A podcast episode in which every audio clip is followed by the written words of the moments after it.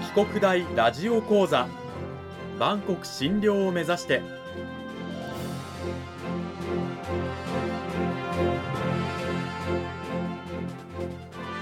番組タイトルにあるバンコク診療とは世界の架け橋を意味する言葉です。この番組はアジアの十字路に位置するここ沖縄にある沖縄国際大学で日々どのような研究や教育が行われているのかを発信していく番組です。案内人はラジオ沖縄アナウンサー小橋川響が務めます。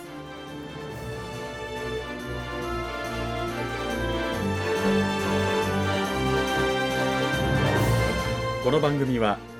沖縄国際大学の提供でお送りします。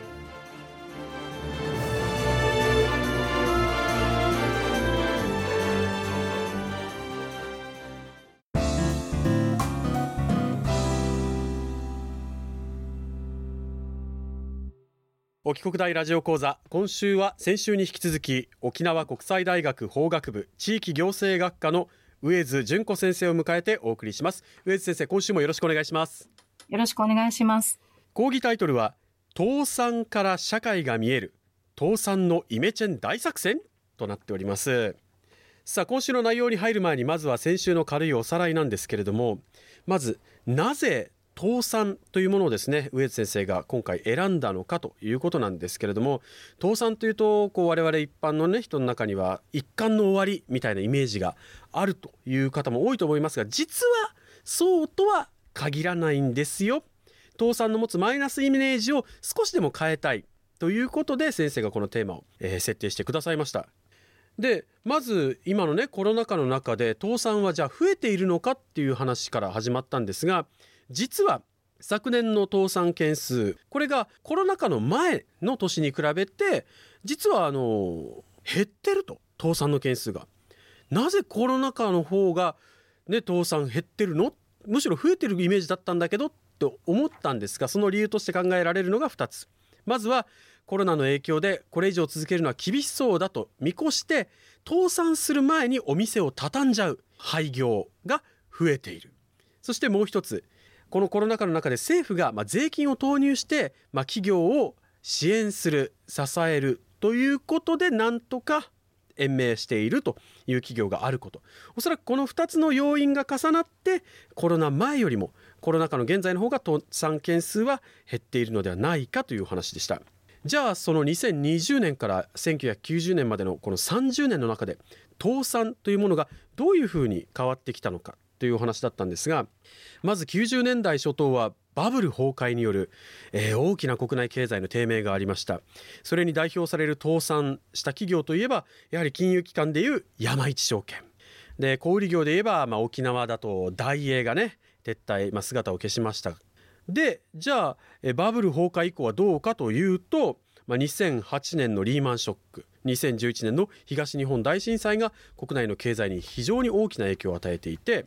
でリーマンショック後ですと航空業界に影響が出て JAL やスカイマークがね倒産。で再建に向けて手続き。というニュースもね大きく報道されたので覚えてらっしゃる方多いと思います。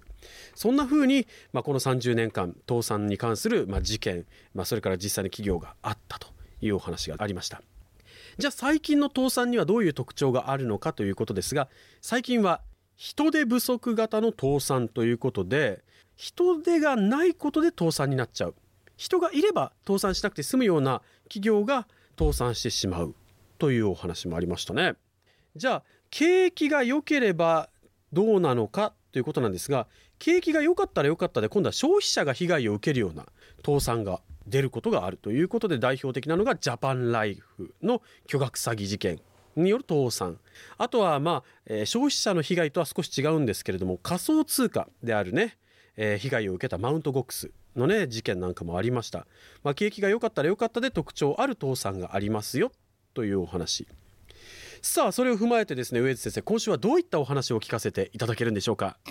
今週はやはりあの倒産をしても一貫の終わりじゃないという言葉に象徴されるように、まあ、日本では、まあ、倒産の手続きとして、まあ、再建する手立てというのも用意されているので、まあ、そういったお話を、まあ、大学生も、あの、実は、まあ、倒産とはあまり関係ないと思っていいては困るよということで、大学生に関係のあるお話も絡めながら、えー今日はお話をさせていただきたいと思います。具体的な実例とかってあるんですか？大学生がね蚊帳の外じゃないよっていうような事件というのは。そうですね。あの、大学生バイトをしてますので、はいはいまあ、バイト先が倒産するケースっていうのももちろんありますし、うんあとはまあ大学生これから先あの就職活動して就職の内定をもらうという、えーそういう中で、えー内定先が倒産をしてしまうというケースというのは実はあります。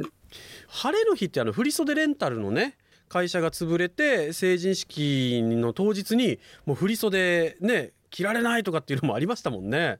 そうですね。あの、大学、まあちょうど2年生ぐらいだと思うんですけれど、振袖のレンタル、まあ本当に当日に、まあその会社が倒産をしているということが判明したというケースで、これもまた、あの、えー全国大学生が影響を受けた事件となります。まあ大学生だからといって社会と関わりがないわけはないんですから何かしらの理由でやっぱりこう影響を受けるしかも思いもよらない形でっていうケースは結構あるわけですね。こういう。話は実際先生もあの講義の中で学生にその晴れの日のね振袖レンタルの話とかもされるんですか？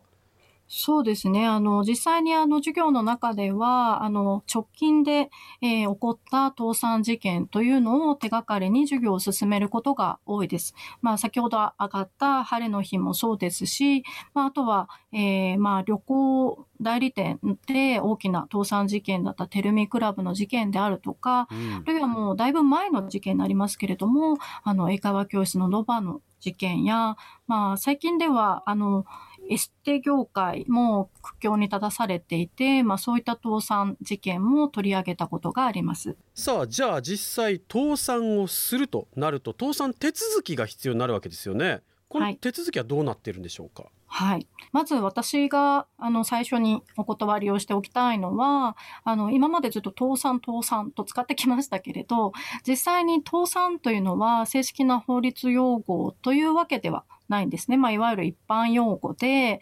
で、実際裁判所にあの駆け込んで倒産手続きをするという、えーいわゆる私が教えている倒産法という分野なんですけれど、この倒産法という分野のこの倒産法という呼び名も実は法律で倒産法という法律があるわけではないんですね。うん、えーなので、実際にこの今教えている内容というのは、裁判所で行う倒産手続きの総称というか、まあ、くくられた言い方として倒産法という言葉を使っています。なるほど。で、日本で、まあ、倒産手続きというと、まあ、大体4つ用意されていて、まあ、それぞれ、えー大きく2つに分類されて、えー生産型の手続きというものに分類されるのが、えー破産、それから特別生産という手続き。そして、えー債権型の手続きに分類されるのが民事再生や会社構成の手続きとなっています。うん、生産型となるともう完全に会社も畳んでしまうっていう会社をなくす、終わりっていう感じですよね。で、はい、そうです。債権型となると会社の名前は残してそのまんま例えば事業の一部を譲渡や売却をしたりあるいは会社の運営を別のところにお任せしたりとかってそういう感じですよね。そうですね。実際に、まあ、あの、自主再建といって、自力で再建するのが難しいケースも多くて、その際には、今ご説明にあったような事業を譲渡するような形も含めて再建型と呼ばれてます。特に債権型となると倒産してからってそこで終わりではなくまだ続いていくっていうことになるわけですよね。はい。まあ、大学生の方に話を戻しますけど倒産した場合っていうのはじゃあやっぱりこう大学生なんかもじゃあね、バイト代払ってくださいよってなったらやっぱそれも保証されたりとかっていうのはあるんですか？そうですね。大学生のアルバイト代、あるいは、えー、大学生のアルバイトをしている雇用者の地位というものに関して言うと、まずアルバイト代というのは、大学生とはいえ、賃金をもらって働いている成果ですので、この賃金に関しては、えー、正規、非正規関係なく、保証の対象とすべきものと考えられていて、倒産手続きの中でも優先的な返済を受ける対象になってきます。うんまあ、倒産の話をねたくさん聞かせていただきましたけれどもそこで終わりではなくてそこから先続くものもあるしそこに勤めていた人たちがどういうふうにこう今後保障されていくのか身分がっていうような話もね聞かせていただきました。ラジオをお聞きの皆さんもね倒産したらそこで終わりじゃないっていうのがねよく分かっていただけたのではないかなと思います。さあ2週にわたって上津純子先生にお話を伺いました。上津先生どうもありがとうございました。ありがとうございました。いやまあ倒産というねまあ一つの形をとっても時代をねいろいろ映してるんだなということが分かりましたがここで倒産から少し離れて先生はあの第1週の放送の中で学生たちの講義の中では模擬裁判をやったりするっていうお話されてましたけれどもどどういう感じ刑事裁判民事裁判とかいろいろあると思うんですけどどういうことをやってるんですか？はい。えー、私はあの民事裁判を実際民事訴訟法という科目で教えるので、うん、大学の、まあ、法廷教室を使って、えー、民事裁判の事件を、えー、裁判官役とそれから原告被告役に分かれてもらって、えー、それぞれ証人尋問なども考えてもらって、実際に実演してもらって、そして最終的には、まあ、裁判官役の方が、えー、判決を書くというところまでやっています。泥沼の離婚裁判みたいな感じのものはなかったりあったりするんですか？そうですね。さすがにちょっとそういう事件を模擬裁判で扱ったことはないんですけれども、まあ、相続に絡むものだと、まあ、親族間、あるいは親子間の、えー、圧力みたいなものを、えー、証人尋問で上手に再現するというケースはありますね。へえ、学生がそういうね、シナリオを考えて模擬裁判やるのも面白そうなので見てみたいという感じはしますけれどもね。はい。そんなですね上津先生のもとでぜひあの民事訴訟法であったり民事執行法あるいはこの2週にわたってお話をしたような倒産に関するえ勉強ね、してみたいという方倒産法に関する勉強してみたいという方はぜひぜひ沖国大の上津純子先生の研究室のドア叩いてみてはいかがでしょうか。2週にわたって沖縄国際大学法学部地域行政学科の上津純子先生を迎えてお話を伺いしました。上津先生今週どうもありがとうございました。ありがとうございました。